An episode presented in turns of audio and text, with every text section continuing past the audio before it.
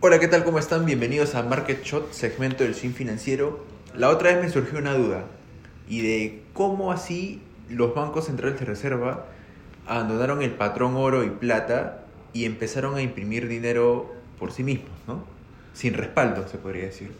Sí, me parece que eso es, eh, corrígeme si me equivoco, el Bretton Woods, ¿no? que era un acuerdo que, digamos, eh, el respaldo en el cual se imprimía o se inyectaba liquidez a la economía americana, eh, era respaldado por el oro. ¿no?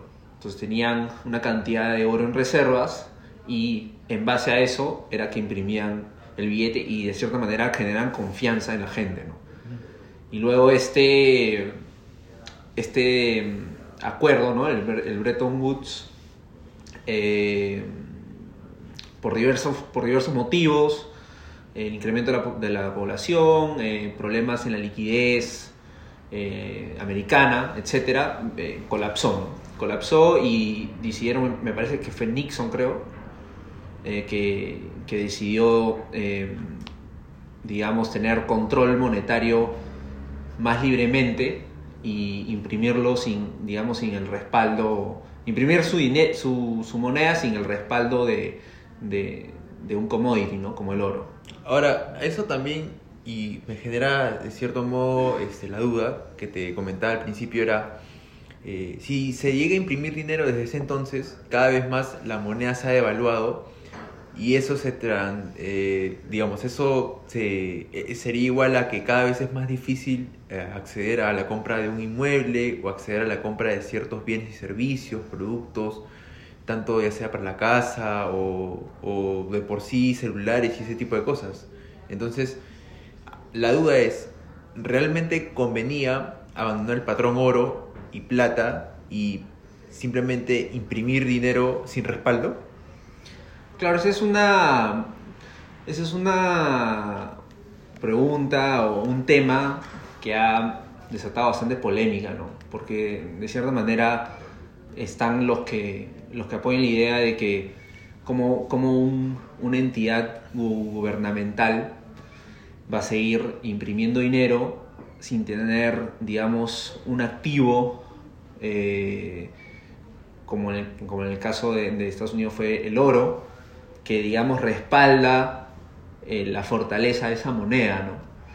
Como, como mucho poder tendría, ¿no? El hecho de simplemente imprimir bajo responsabilidad. Nosotros tendríamos que creer básicamente en la entidad eh, monetaria, ¿no? Mm. Pero por otro lado, eh, está el otro campo que debate la, la postura de que sí era necesario porque de esta manera la entidad monetaria va a tener mayor control este, sobre el flujo de, dinero en la economía, ¿no? Y así poder controlar los ciclos, los, los ciclos macroeconómicos que, que son por naturaleza siempre se dan en una economía, ¿no? Y tener mayor control y poder, digamos, eh, no hacerlo tan, no hacer que los ciclos sean tan bruscos, ¿no? Y tener mayor control sobre eso. Y por ese lado, eh, digamos, la desventaja de eso es de que sí, los ciudadanos de esa economía, estamos hablando de Estados Unidos, eh, va a tener que tener o depositar cierta fe en, en la entidad monetaria, ¿no? que en este caso es la Fed.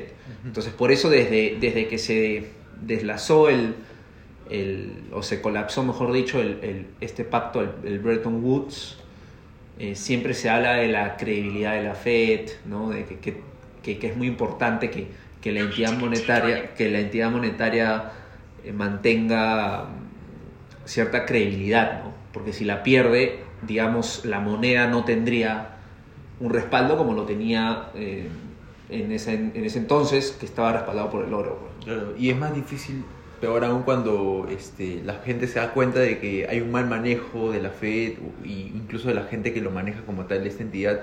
Entonces también eso genera desconfianza y de cierto modo a largo plazo parece haber perjudicado más que haber beneficiado a la población. O eso es lo que yo tal vez percibo. Sí, puede ser. Obviamente hay momentos en, en el escenario ideal, ¿no? Digamos, cuando eh, cuando una economía ya está muy, la actividad económica en un país está muy elevada, generalmente no, subes las tasas, retiras efectivo eh, para desacelerar la economía y que la inflación no se descontrole, y viceversa, ¿no? Cuando la economía eh, le falta un estímulo, no hay mucha demanda, imprimes dinero. Eh, entonces, supuestamente, estas intervenciones deberían haber ayudado, ¿no? pero la economía en, los últimos, las últimas décadas, como has mencionado, desde que se desenlazó este, este pacto, eh, no ha sido tan no ha sido tan este tan óptimo no hemos tenido crisis bien profundas eh, que no, no todo o bueno es difícil saber si, si la culpa deriva totalmente en, en este en este poder que tiene la entidad monetaria para imprimir y retirar dinero, ¿no?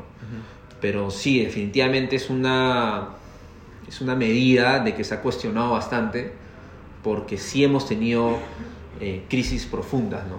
Que supuestamente eh, se, se, desenlazó el pacto para justamente apaciguar estos, estos cambios que, tiene, que son de la propia naturaleza de las economías, ¿no? Pero no, mm, ese es un tema este, que unos debaten que sí y otros que no, ¿no? Pero de cierta manera eh, también difícil saber si es que si, si, nosotros hemos quedado con el pegados al oro, si es que hubiésemos llegado a donde estamos hoy, ¿no? Claro, porque si nos hubiésemos quedado con el patrón oro, habría una oferta, o sea, algo delimitado en cantidad de dólares, por lo mismo que está respaldado por este activo, y habría mucha demanda. Y ahí el tema sería o es lo que yo considero que si hay una demanda como tal, entonces a alguien, ya sea una entidad, una persona, se le va a ocurrir alguna idea para cubrir esa demanda, ¿no? Y de cierto modo pudo haber este, compensado. Es una posibilidad que, claro, no lo vamos a saber porque ¿no? es una, digamos, este, algo utópico porque no, no se va a saber. Claro, es, en ese caso es muy interesante, claro, si es que alguien traía ese ese avance tecnológico, ese, ese, progreso para justamente abastecer esa demanda que, que ha estado creciendo y, y, el flujo monetario mantenerlo como está. Eh, por ese lado, muy difícil saberlo porque no, no, tuvimos el tiempo para, digamos, probarlo, pero también nos hace cuestionar eh, que ese avance, digamos, se ha tenido que llevar a cabo a un paso relativamente rápido para poder abastecer esa demanda.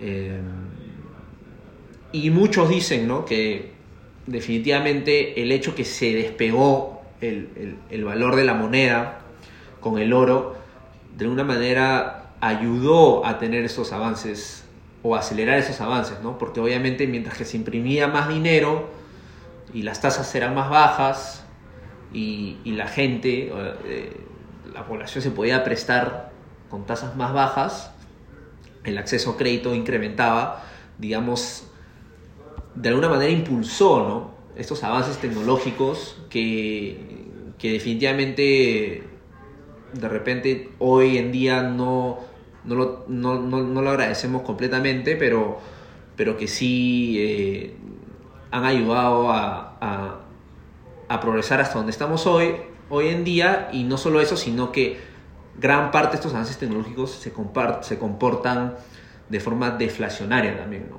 Entonces, de alguna manera, algunos lo piensan como si fuera una inversión, ¿no?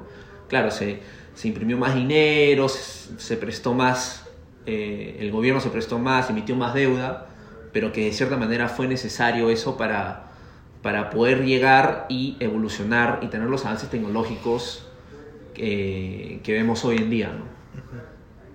Ok, y digamos, de cierto modo, se podría decir que lo que se hizo en el gobierno de Nixon pudo ser una excusa perfecta para aquellos, digamos, gobernantes que decían que la inflación es un fenómeno, eh, no es un fenómeno monetario.